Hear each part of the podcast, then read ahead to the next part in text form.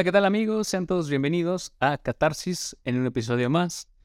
Ya tenemos video, entonces está, está más chido todavía. Y sí, sí, sí, sí, se viene la presentación. Hola, soy Raquel, tengo 28 años y amo los gatos. Pues aquí estamos con Raquel. Hola. ¿Cómo estás? Muy bien, fíjate que al principio nerviosa, pero ya ahorita, porque como que nunca había sido la conversación, como te decía. Aparte de lo que platicábamos, como que eh, tan invasiva también, porque estamos en mi casa. en tu casa. Oye, sí, fíjate, yo Ta- creo que es eso. También va de eso. Un lugar tan íntimo, pero, pero ya me siento muy cómoda y, y todo bien. Va fluyendo. Va fluyendo, sí. Qué bueno. Pues Raquel, platícale a, a mi público eh, quién eres. Primero que nada, quién eres, porque el tema es claro el que vamos a hablar. Sí. Pero ahorita, ahorita vamos a, a eso. Pero platícale a mi público quién eres. Pues, am, hola a todas, todos. Pues soy, soy una mujer de 28 años que, que actualmente me dedico al, al ejercicio del, eh, del ser abogada. Eh, soy una persona que disfruta mucho lo que hace, muy apasionada. Eh, ciclista, también me, me encanta la bicicleta. Eh, y estar con mis amigas, con mis amigos, es algo que disfruto y eso pudiera definirme en términos generales. Términos generales. Eres abogada. Eh, ahorita platicamos en Asociación Libre y si no lo han visto, vayan a verlo. Em, el por qué habías estudiado la profesión. Sí. Y tú decías, son chorro de cosas, son un buen de cosas. Sí, fíjate que incluso hay una historia, me, me contaba mi mamá, que cuando yo estaba en la, en la primaria, pues había una maestra que era la que golpeaba a los niños, niñas, que ahorita ya se ve como eso, creo que es menos común, pero Sí. creo que... A mí me llegó a pasar, ¿sabes? ¿Ah, sí? Sí. Pero igual ahorita te platico. Pero a mí, yo era así de, y entonces van y nos dan una plática de los derechos de los niños. Y de ahí fue así de, los niños tienen derechos. Entonces, como... mm, Eso por una parte, como en la escuela, como empezar a identificar lo que, lo que me parecía injusto, eh, me marcó. Y aparte porque creo que también te define mucho tu realidad, o sea, de dónde, de dónde vienes. Porque yo creo que cuando vives en contextos complicados, en mi caso, por ejemplo, sí empiezas a identificar que hay cosas que no están bien y que tendrían y que podrían ser distintas. Bueno, eso que dices, creo que lo- al menos cuando llegas a, cierta edad de ser consciente de eso, te salta. Pero eso, a decidir hacer algo por tu propia mano, por tu propia cuenta, es esto un salto muy, muy grande, digo, porque ves injusticias, eh, y luego más en México, estamos hablando Sí, desde México, es injusticia tras injusticia. Llámese social, socio- emocional, etcétera, pero de eso, a dar el salto de decir, ¿sabes qué voy a estudiar para abogado? Y van a ver Exacto. Creo que siempre he sido muy... He, sido, o sea, ya a esta edad sé que tenía una postura política, pero en ese momento actuaba por la emoción o por la pasión o porque estaba más chava. Eh, pero siempre anduve muy metida como en las exigencias de sociales, incluso por mi papá. O sea, mi papá creo que siempre me metió ideas, incluso ideas revolucionarias. Era como Lucio Cabañas y entonces, sí, eh, em, me relataba historias eh, y siempre estaba la queja del contexto político en mi casa. Creo que de ahí me empecé a politizar, como de, oye, eh, esto no está bien. por qué. Ajá, exacto. Y entonces me acuerdo mucho que en el tema del transporte público, yo desde chavita andaba ahí en las marchas, en los movimientos sociales, incluso mis hermanos me decían, te van a dar un balazo, ¿no? O sea, así. Y, y mi papá una vez me motivó mucho también a, hacer una protesta eh, eh, por, un, por un aumento de un impuesto que se iba a hacer de un, en algún momento, no impuesto, como algún cobro que se iba a hacer eh, del municipio. Entonces, siempre me motivó mucho a reconocer este tipo de situaciones que nos incomodaban y aquí había formas de hacer exigencia. Entonces yo siento que estoy muy politizada en el sentido de mi, de, de, cuestionar y de tener una idea crítica desde mi casa, desde mis papás y reconociendo también el contexto en el que vivía, en el que siempre he sido media ñoña, entonces si nos iban a dar una plática de derechos de los niños, pues ya era la más atenta y de ahí me agarré para decir, está mal, ¿no? Y entonces lo más cercano a seguir con mi postura política la encontré en el derecho. En algún momento pensé que pudiera ser antropología, pero yo las personas que veía que estaban en los puestos públicos o que veía que estaban en la exigencia pública tenían relación con las personas abogadas. Entonces, para mí, yo lo relacioné como de, ah, lo político o lo crítico o lo que cuestiona está en el derecho. Es por esa vía, dijiste. es por ahí. Y creo que fue a partir de eso. Ya cuando entra derecho y me doy cuenta de que es, qué hueva, neta. O sea, yo sí dije, qué hueva llevar asuntos, o sea, es decir, eh, ir a los tribunales y estar ahí peleándome con los jueces, em, ir a las dependencias públicas a presentar escritos. A mí eso de verdad dije, creo que esto no es lo que yo me imaginé que era el ser abogada. Después, eh, encuentro que en el ser abogada sí hay donde te puedas meter como para el seguir haciendo em, o el seguir cuestionando, ¿no? Y yo lo descubrí en las organizaciones de la sociedad civil o en los movimientos colectivos, colectivas, donde, mm, donde acompañas a, eh, ciertas causas. Creo que es eso, acompañas ciertas causas y es ahí donde dices, claro, pues es que está mal.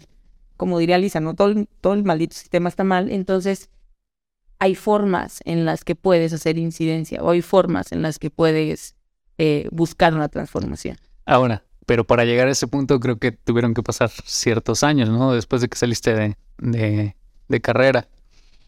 Pues fíjate que fue un descubrimiento en la universidad porque yo estuve en un, en un despacho de abogados y en ese despacho fue ahí donde yo decía, es que no, no me gusta pero a la vez yo estoy súper agradecida con esos espacios porque yo aprendí a, llevar asuntos así de, a ver, en tribunales qué se hace, cómo se contesta, cómo se escribe, eh, esa lógica la entendí, pero yo, yo aún seguía sintiendo, siendo estudiante la espinita, es que esto realmente no es lo que me apasiona.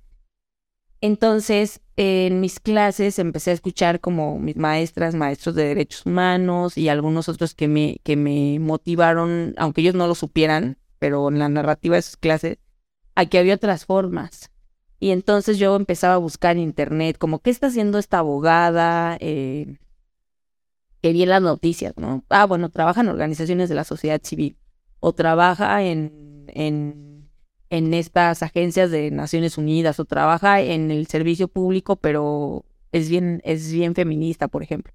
Entonces como que empecé a ver cuáles eran los caminos trazados de estas personas y entonces dije, eso tiene que existir en San Luis o en otro lugar y entonces eh, fue ahí donde decidí irme a una organización eh, a Costa Rica. Yo viví en Costa Rica unos meses saliendo de la universidad porque dije, esto no es para mí, o sea, lo que, lo que viene en un despacho formal, que está bien chido porque si te pones acá como el, traje, como...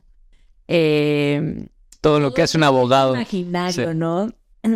todo lo que uno que no es abogado se imagina de un abogado. Claro, vas con tu traje sastre. Sí, y llevas las carpetas. Claro, las carpetas y llevas a los tribunales, que lo sigo haciendo, pero creo que ya una... De otra manera. Más relax, más tranqui, más alternativa. Entonces, disruptiva. Entonces creo que em, me voy, me voy a, Costa Rica, una organización que se dedica a la, a la defensa de derechos humanos. Ok. Y fue ahí donde dije, ya. ya y dijiste, aquí es mi mero mole. Ya, ya encontré la línea. Así de. Básicamente le tiraste a donde querías aventarte. Sí, que es eso. O sea, hay que pensar que el ser abogada, también para quienes, quienes quieran serlo o quienes lo sean, o. El ser abogada no es solamente em, el estar en un despacho y estar escribiendo todo el día y terminar bien cansada a las 10 de la noche y y representando solamente a las grandes empresas o, o cobrando pagarés o todo aquello que parece súper aburrido, no lo es todo el ser abogada o el ser abogado. Hay, y, y más a quien esto le mueve como eh, el, el, politizar, el, el cuestionar, el, el buscar alternativas disruptivas, hay otras formas y creo que el derecho puede ser utilizado. Es como esta utilización alternativa del derecho y que hay espacios como organizaciones de la sociedad civil, inclusive el ejercicio, que lo hagas ya con una postura crítica, por ejemplo, desde el feminismo. El pensar que tú puedas acompañar a mujeres víctimas de violencia eh, desde una postura feminista, que también dices, híjole, también estoy ahí eh, contribuyendo, luchando diariamente contra ese monstruo que... Que se va a ir dando, que se va... Es violento, que es el patriarcado, que, o que es ahí algo que que sabemos que está y que, y que genera esta violencia. Entonces son causas. Entonces esa es una causa y, a partir del derecho puedes acompañar causas. Ahora, bueno, ahorita ya nos aventamos un resumen así de todo lo que iniciaste hasta el punto donde estás actualmente, en dónde te encuentras, porque va mucho del tema eh, que traemos sobre la mesa, que es un antes, entre comillas, un antes, no tan antes, porque me decías, uy, pero necesito hablar de personajes, no, no tan antes. Estamos hablando, ¿qué te gusta? Cinco años. Cinco años atrás. Bueno, vamos a un sexenio. Sin politizar, vamos a un sexenio. Sin politizar, vamos a un sexenio antes de lo que estaban legislando nuestras autoridades. Ok. Adelante, de un sexenio para acá. Porque ya tomamos el rollo del resumen completo.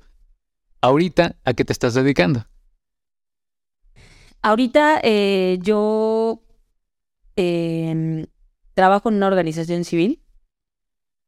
En esta organización civil eh, se acompañan casos eh, por una parte de personas que se encuentran injustamente privadas de la libertad.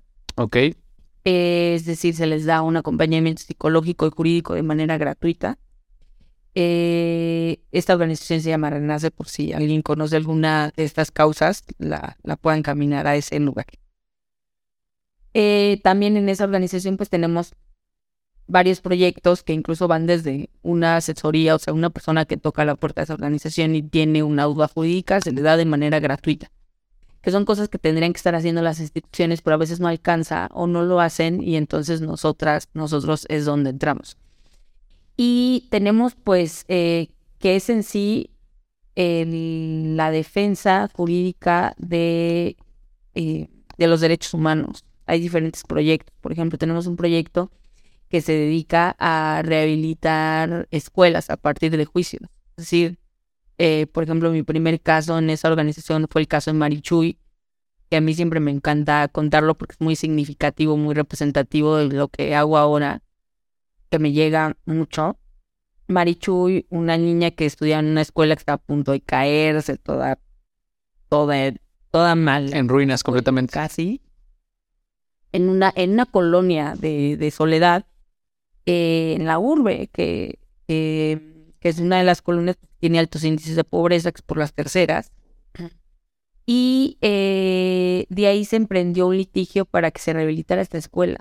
Y Marichuy logró a partir de un juicio en el que la acompañamos que rehabilitaran su escuela. Órale. Entonces totalmente cambió. Incluso la, la, la niña Marichuy antes del juicio era una sale, una niña súper aguerrida y sabía lo que, lo que, lo que mereces como ser humano, ser humana. Y, al final dijo que quería ser abogada. Fue muy, fue muy bonito todo ese acompañamiento, ese proceso. También acompañamos en la defensa, por ejemplo, del, del agua. ¿no? De el tener acceso al agua. Y ahorita tenemos otro, en el tema de salud también hemos acompañado eh, a niñas, niños para que les abastezcan de sus medicamentos, o sea, creo que es esa defensa a causas y a grupos eh, pues, en situación de vulnerabilidad. Y, eh, y actualmente, lo que iba a comentar hace un momento, tenemos un proyecto que es para acompañar a las personas periodistas eh, en casos jurídicos.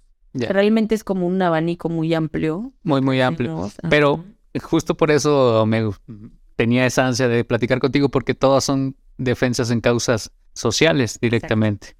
Entonces, a ese es el tema al, que vamos. Bueno, ya escucharon todo lo que ha hecho nuestra invitada de hoy, que es muy importante, digo, no es cualquier hijo de vecino, dicen por ahí. Bueno, hablando de vecinas, saludos. vamos a contarles el contexto. No vamos a decir quién. No vamos a decir quién. Se escucha mucho ruido por eso. No vamos a decir quién, pero dices que tu vecina platícalo, platícalo, ¿qué es lo que hace tu vecina? No, bueno, este, solo una vez nos, nos aventó algo por la ventana, pero fue porque teníamos un ruido muy fuerte, pero eh, no, no contaré más porque no sé si me vaya a estar viendo. Ah, ok. Saludos. Saludos. Bueno, no así. El punto está este en que eh, vamos a hablar de un antes y un después. Y justo en el tema social.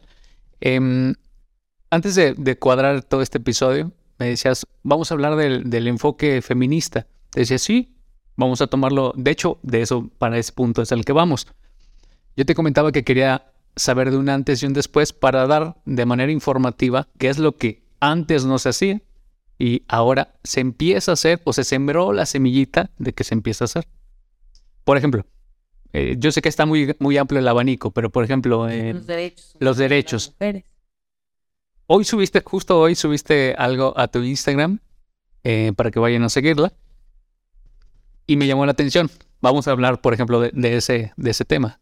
¿Cómo se hubiera tomado hace seis meses, hace seis años, perdón, a cómo se tomó ahora? Ah, como para también contextualizar un poco, hablé de la organización en la que trabajo formalmente, pero eh, participo en otros colectivos. Uno de esos colectivos que justo cofundé con otra compañera es la red de abogadas. Eh, de San Luis Potosí para que también vayan a Facebook. Es una causa en la cual las abogadas em, de manera gratuita, las que integramos, que somos aproximadamente más de 30, eh, asesoramos de manera gratuita. O sea, si el día de mañana tú conoces a una persona que no puede pagar servicios legales, así tiene, esta, tiene este tema familiar con su, con su pareja, sus hijos, no sé, eh, incluso un despido injustificado, eh, esta red lo que hace es que asesora de manera gratuita. O sea, tú nos buscas, nos mandas un mensaje a Facebook y nosotras canalizamos y asesoramos de manera gratuita. Entonces, ¿cómo se llama? Repítelo de nuevo para Red de abogadas. así está en Instagram y en Facebook. Red de abogadas SLP. Ok. Eh, entonces ahí nos cuentan en un mensaje para, para las personas, oye, este, la situación está así, en menos de 24 horas contactamos a la persona, alguna compañera abogada, este, y pues es una, es una, es una iniciativa pues muy bondadosa, muy, muy de causas, justo lo que estamos diciendo, como las abogadas tienen sus chambas, cada una tenemos nuestras chambas, pero donamos o damos ese tiempo que tenemos. Para la causa. Ahora, ¿este caso que subiste a Instagram salió de ahí? Salió de ahí. Ah, ok. Justo como para contextualizar. Entonces, a partir de eso, eh, platiquemos el caso. Desarrollalo primero y, luego vemos el antes y el después. Entonces lo que yo subí a Instagram para que me sigan, también en Twitter ahí comparto cosas jurídicas y todo esto. Eh, pues yo decía, es que, ¿cómo puedo empezar a transmitir la información? Porque yo creo en, en, un, en un derecho que sea accesible para las personas.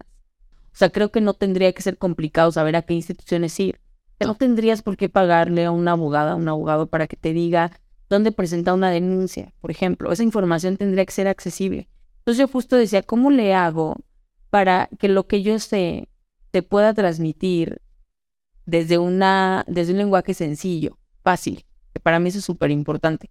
Pero el lenguaje, tú ves a una persona, tú piensas en abogado y es oh, no, también eso decirlo. Piensas en un hombre con traje alto, rudo, frío lejano. Y la realidad es que no tendría que ser así. O sea, más bien nosotras buscamos por una transformación de pensar cómo es el, ser abogada en este caso. Y que si es una abogada, ser más cercana, inclusive empática. O sea, no tienes que ser fría, grosera. O sea, eso se tiene que quitar del imaginario. Em, entonces yo pensaba, ¿cómo le hago para que lo que, lo que yo sé de alguna otra forma pueda compartir algunas cosas que creo que puedan ser, les puedan ser importantes a las personas de manera general? Entonces dije, claro, pues es que lo voy a, a, pensar como justo me están preguntando en las asesorías. que son personas que eh, pues, no, no, tienen esta cercanía como yo la tengo con las cuestiones técnicas, que repito, no tendrían que ser tan técnicas. Entonces, eh, pues justo una, una persona nos contacta en la red, ya he asesorado varios casos, pero ese era como el que tenía más reciente, más fresco. Y entonces dije, pues esta persona lo que estaba preocupada era porque su pareja le quita a sus hijos y de manera eh, pronta, entonces ella va a la escuela y pregunta, eh, pues que quiere ver a sus hijos. Entonces ella fue así de, ¿y puedo ir a ver a mis hijos? O sea, que yo, o sea, sí, o sea, puedes seguir viendo a tus hijos.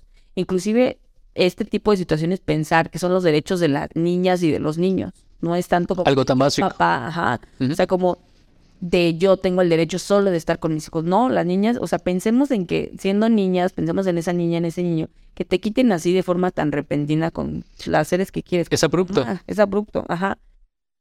Entonces justo dije, pues claro, contestando las preguntas que me hacen diariamente, porque es la forma, es lo que para mí tengo el, el, el sesgo de decir, todos lo saben, como en cualquier profesión, ¿no? O sea, un arquitecta, arquitecto. Este, sí, claro. O sea, como que tenemos esa, ese sesgo de que ya las personas ya lo saben.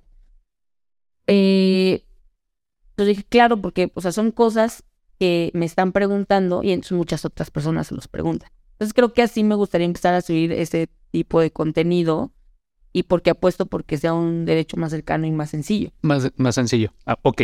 Ahora, en el tema de, de, de, esta señora que te contactó, por ejemplo, hace seis años, ¿cómo se hubiera tratado? ¿Ya tiene una resolución eh, eh, ahorita en específico? Supongo que no, ¿verdad? No. Es todo un proceso. Ok.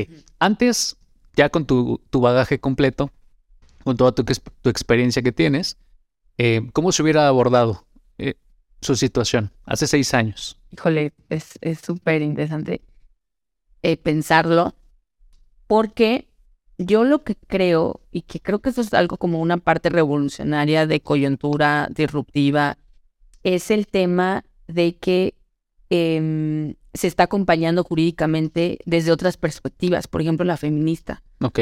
O la perspectiva de derechos humanos. Que. Actualmente. Actualmente. Actualmente. que antes no hubiera pasado. Es decir, te hubiera acompañado eh, como de un abogado rudo. ¿Y se acabó?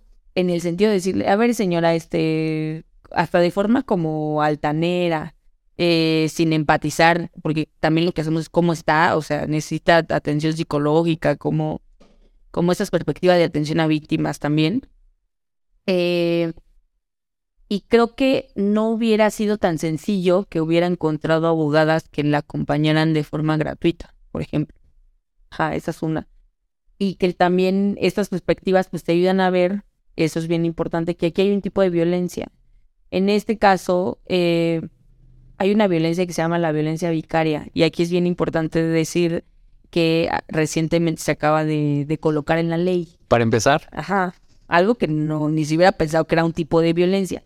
Esta violencia significa que eh, si los hombres, en este caso, utilizan, eh, y digo utilizan, pues ese es el fin, a las niñas y a los niños para causar un dolor, porque sabemos lo que te provoca eh, o les provoca las madres esos dolores de que los separen de sus hijos o, o que los alejen de sus hijos. Entonces busca con esa violencia causarles un dolor tan fuerte. Hay un componente de violencia vicaria y diariamente me toca ver esa violencia así de los casos es que me, me está amenazando con que se va a llevar a mis hijos y nunca los voy a volver a ver. Claro, está ejerciendo un tipo de violencia. Esa violencia apenas se acaba de colocar en la ley. Imagínate, imagínate, eso se lleva, todos, todos hemos escuchado a la vecina, a algún familiar directo o indirecto, lejano. y que yo estoy segura actualmente, pero antes hubiera sido más común, que si vas con un abogado que no tiene perspectiva, que no sabe qué está pasando con estos temas en materia de género, por ejemplo, no podría identificar que hay una violencia. Pero no puede ser. Entonces, Apenas lo acaban de legislar. Ajá, en San Luis Potosí, apenas. Hay una ley que se llama Ley eh, para una vida libre de violencia en contra de las mujeres, porque las mujeres tenemos derecho, es un derecho también muy reciente, eh, reciente por, por, el, por los miles de años que tenemos en el mundo, ¿no? eh, en comparación con los derechos conquistados por los hombres. Ahora, perdón que te interrumpa, es que tengo esa duda y me, me está carcomiendo. Entonces, hace seis años no, ni siquiera se le hubiera hecho caso a ella, de ninguna manera.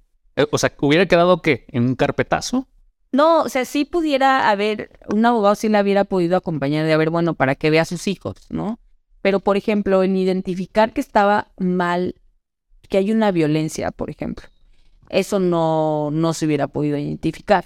E inclusive, eh, pensando en el tema de la revictimización, que es otro, o en el tema de culpabilizar, hubiera sido, a ver, señora, eh, ¿y por qué los tiene él? ¿Por qué se los quitó? Pues de seguro porque usted no los atendía, andaba trabajando o andaba con las amigas, que todavía pasa. O sea, entonces ese tipo de preguntas no se hacen. O sea, con esta perspectiva que tenemos ahora las abogadas y que intentamos, porque no, no lo sabemos todo, o que estamos en procesos de aprendizaje, este, pues no, o sea, tú sabes que ese tipo de preguntas no se hacen. Todavía pasa este, que preguntan o cuestionan de, a ver, ¿por qué se los quita?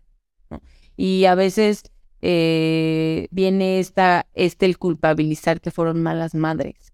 Entonces ese tipo de cosas las, tiene, las alcanza a ver con otras perspectivas, como el decir, pues claro, si tú le empiezas a preguntar de qué andaba haciendo, a ver señora, pues es que usted tiene que estar al 100% al cuidado de sus hijos, pues son cosas que ahora, eh, pues tú dices, no, o sea, ella también incluso si no estaba al todo el día con sus hijos, hijas, o sea, son actividades compartidas que también le tocan a él, ¿no? O, o quien sea su pareja. Entonces, ese tipo de detalles que parecieran como no ser trascendentes trascienden en un caso. Muchísimo. Muchísimo. Muchísimo. Porque una. Imagínate el dolor, lo que causa. O sea, que me digas, fui una mala madre en lugar. Ven con una abogada, abogado y me dice que fui a la madre y que por eso me quitaron a, mis hijos. El dolor que puedes causar y lo que puede causar también en, en, en, en cómo se relacionan esas personas, en que tal vez yo ya no luche. Y digo luche porque pues, se lo, le quitaron a los hijos por mis hijos, ¿no? Y que ya no quiere iniciar ningún proceso porque, claro, fui mala madre, entonces... Entonces creo que influye demasiado y que claro que también influye en las decisiones de los, de los jueces. Lo que tú dices ahorita, tal vez si yo llevo una narrativa o un discurso de, eh, no, pues es que claro, fue mala madre y entonces el, juez lo entiende de esa manera, pues claro que va a ser no, pues que se quede con los hijos y restríncale en las convivencias, porque incluso puede haber un componente de violencia. O sea, incluso como narran las cosas en, influye. O sea, esto es narrativa y es perspectiva y es, eso es también el derecho. Ahora, vamos para atrás, de nueva cuenta, vamos para atrás. ¿Cómo hubiera sido, cómo hubiera afectado, mejor dicho, una narrativa hace seis años? Porque ahorita hubo una narrativa muy específica por la parte de la, de, de la, pues sí, de la abogada como tal, de la defensa. Muy específica con enfoques actualizados de lo que ya está legislado. Pero ah, una narrativa hace seis años, ¿cómo hubiera sido? ¿Cómo hubiera sido una defensa en, ese, medio? Yo lo que creo, o sea, y también decir, eh, yo intento y muchas de mis compañeras en la red intentamos tener una perspectiva feminista.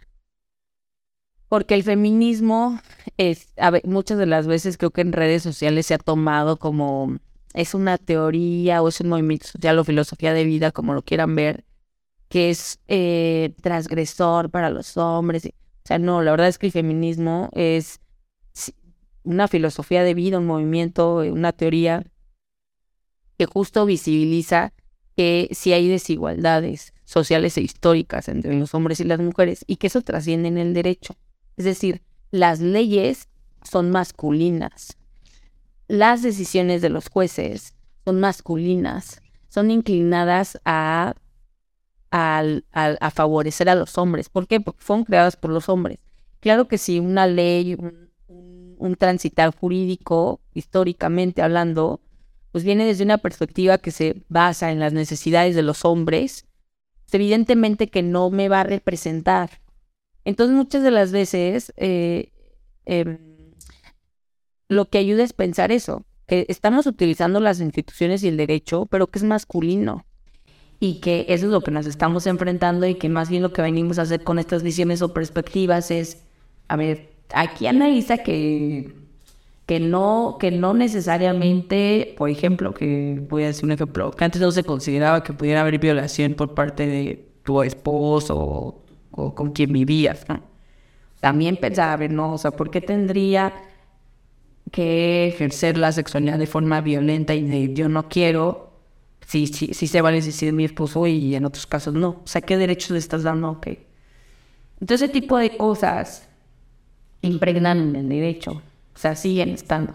Eh, entonces, también es pensar que todas esas instituciones, pues sí nos van a también violentar, porque pues está una construcción desde esa lógica que viene de los... Entonces yo creo que contestando a, tu pregunta, hace, hace algunos años, o, todavía pasa, este, el hecho de que, de que se siga haciendo un acompañamiento, una defensa jurídica, desde el culpar a las personas que están viviendo esos procesos de lo que están viviendo. Y muchas de las veces no es así, o sea, los contextos son complejos, las realidades son complejas. Y lo que pasa mucho y todavía yo lo he escuchado con compañeros y y en otros espacios es como, por ejemplo, en los temas de violencia, híjole, pues es que la señora me vino a pedir asesoría por un divorcio, por ejemplo. Y la violentan y la golpean y... Pero ya volvió con él y le recrimina. No, señora, pues a usted le encanta, le encanta que la golpeen, le encanta sufrir. La realidad es que si la señora está volviendo a sus espacios, es que es tan complejo. O sea, yo creo que también lo sabrás.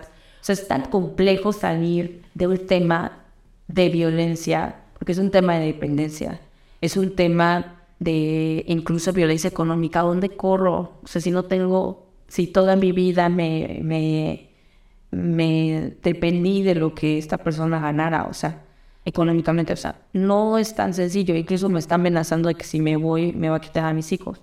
Entonces, al escuchar estas palabras que te digan, no, bueno, es que señora, usted, Claro que va a ser doloroso para mí, que si me quiere, por más de que quiera irme en una relación violenta, no puedo, porque hay mis factores. Por ejemplo, la perspectiva, esa será la perspectiva que creo que debe hacer algunos años. De haber señalado, pues es que ya no regrese. Y le encanta, pues que se me esté golpeando. Entonces, nosotras más bien que sabemos que hay tiempos. Si una persona viene y me dice, me quiero divorciar porque la estoy pasando muy mal, le quiero presentar una denuncia, y el día de mañana no puede, yo voy a entender de que, híjole, pues yo sé lo complejo que es caer de esos círculos de violencia. Y que entonces lo que yo le voy a recomendar, aparte de lo jurídico, es que también eso estamos en la red y es lo primero que yo hago siempre cuando voy a tener red de apoyo. O sea, tienes que tener amigas, amigos, familiares que te quieran, que los quieras, que estén contigo. Eso por una parte. Y la otra es buscar asesoría jurídica, acompañamiento, digo, pero jurídico, psicológico. O sea, buscar, incluso nosotros así de, a ver, por la situación que no, no tiene para pagar un psicólogo, a buscar a alguno que tenga una cuota más económica, que trabaje con la red, porque también eso hay psicólogas que trabajan con nosotras que también ofrecen servicios muchísimo más baratos, o instituciones. Entonces, así, esa es la perspectiva, esa es la diferencia, y te cambian. O sea, eso te cambia la vida como ser humano. O sea, si a mí me atiende hacia una abogada, voy a afrontar mi problema de manera distinta. Justo eso que mencionas es muy cierto. Eh, yo lo he escuchado de amigas, lo he escuchado mucho también de conocidas, hablando de, del género femenino. Sí, mucha gente, mucha mujer sigue con el miedo. Sigue con el miedo de que si voy y me presento, no me van a pelar, no por esto, no por esto, no por aquello, no, no, no, no, no, no, puros no. Creo que eh, actualmente, a mi punto de vista, ahorita te regreso la, la pregunta, a mi punto de vista, va en aumento esa red de apoyo, va en aumento. Dime tú, ¿estoy equivocado? ¿Estoy, va ahí como que a marchas forzadas? ¿Cómo va creciendo esto?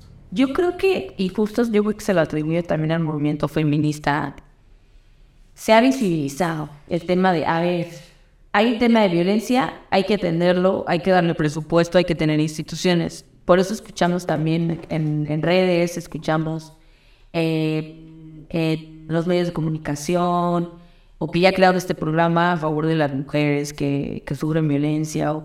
y que sí los hay y que ya sí a partir de estas luchas, que creo que son los movimientos sociales los que lo han empujado, se han abierto esos espacios, se han reformado leyes, se han creado eh, instituciones y que creo que también a partir de ese movimiento nos hemos eh, articulado en colectivas, colectivos. O sea, yo creo que sin tanta fuerza que hay de buscar que cambien estas situaciones tan complejas, no existiría, por ejemplo, la red de abogadas.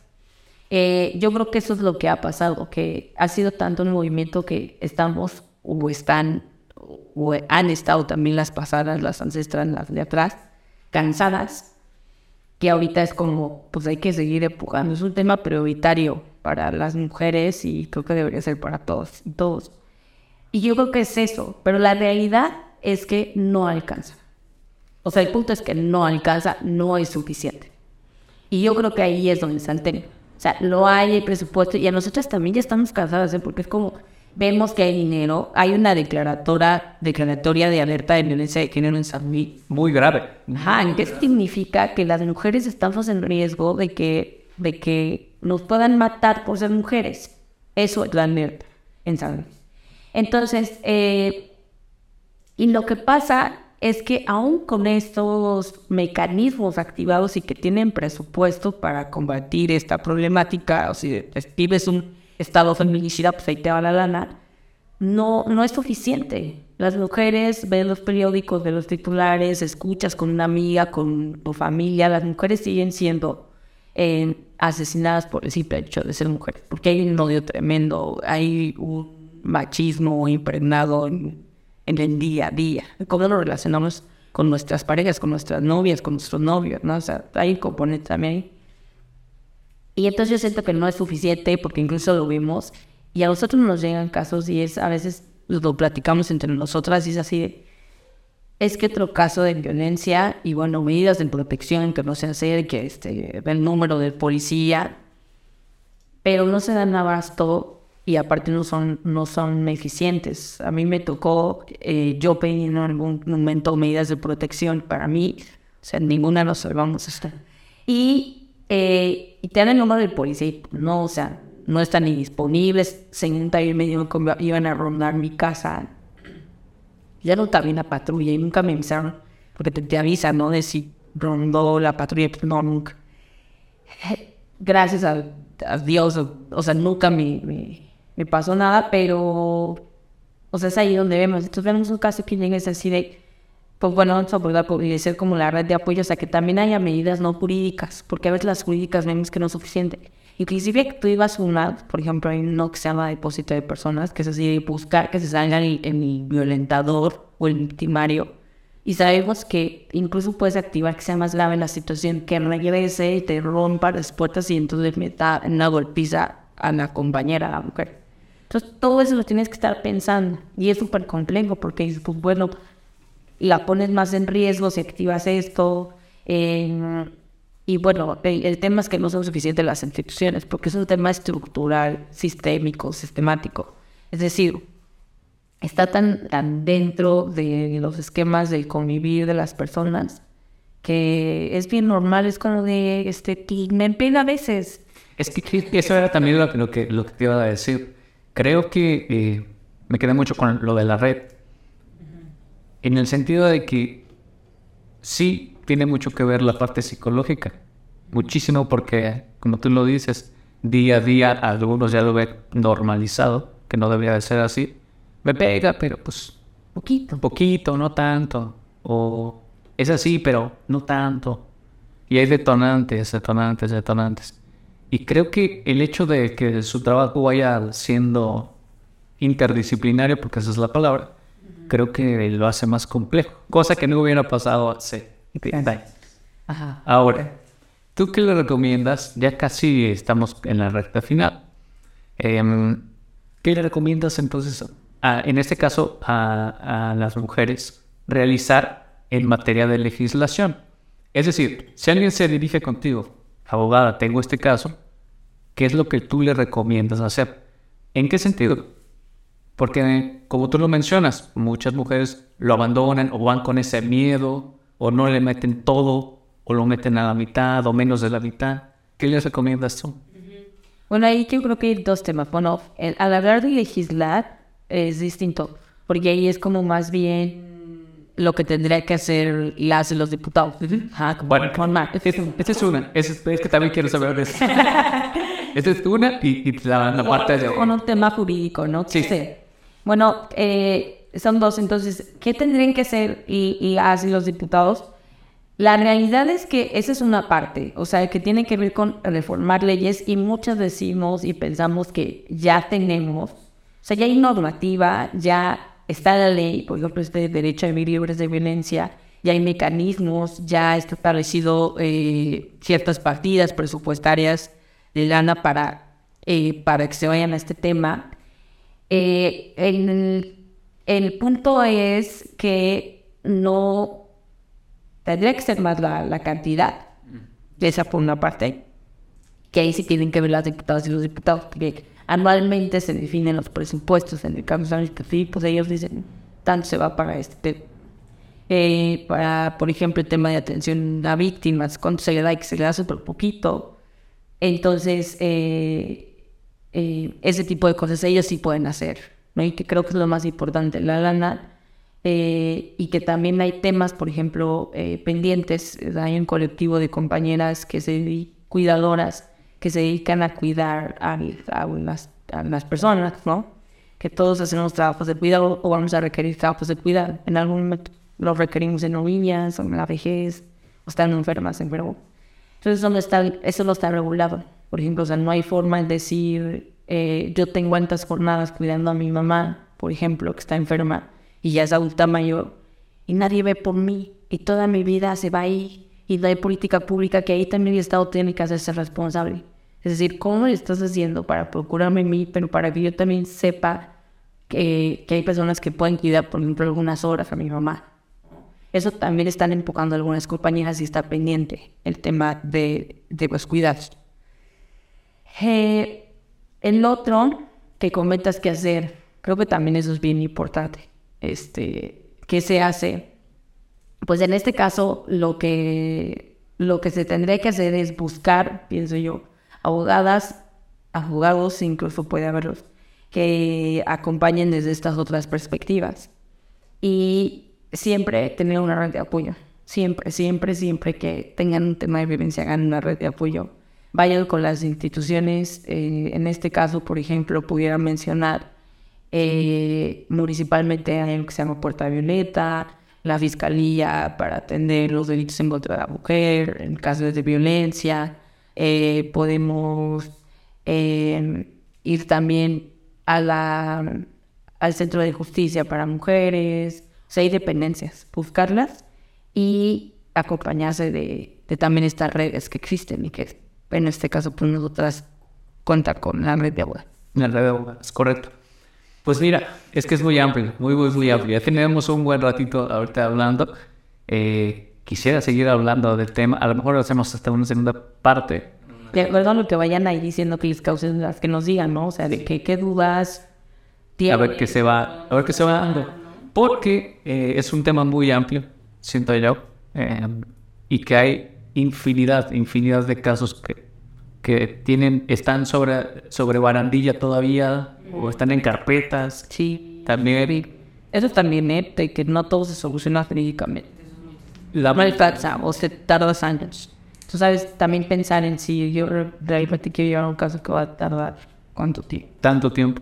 Pues bueno, eh, tus redes sociales, para que de todas maneras en la parte de la descripción van a salir. Pero en Twitter me encuentran como Raquel Charqueño. En Facebook también y en Instagram también. También. Sí, Raquel A. Charqueño. Igual aquí abajo en descripción, en Spotify, voy a poner todas tus redes para que se puedan contactar contigo.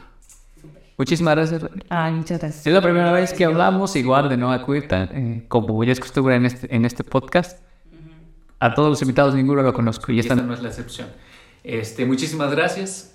Y Muchas gracias por el espacio. gracias a Gracias todos. todas, a todos.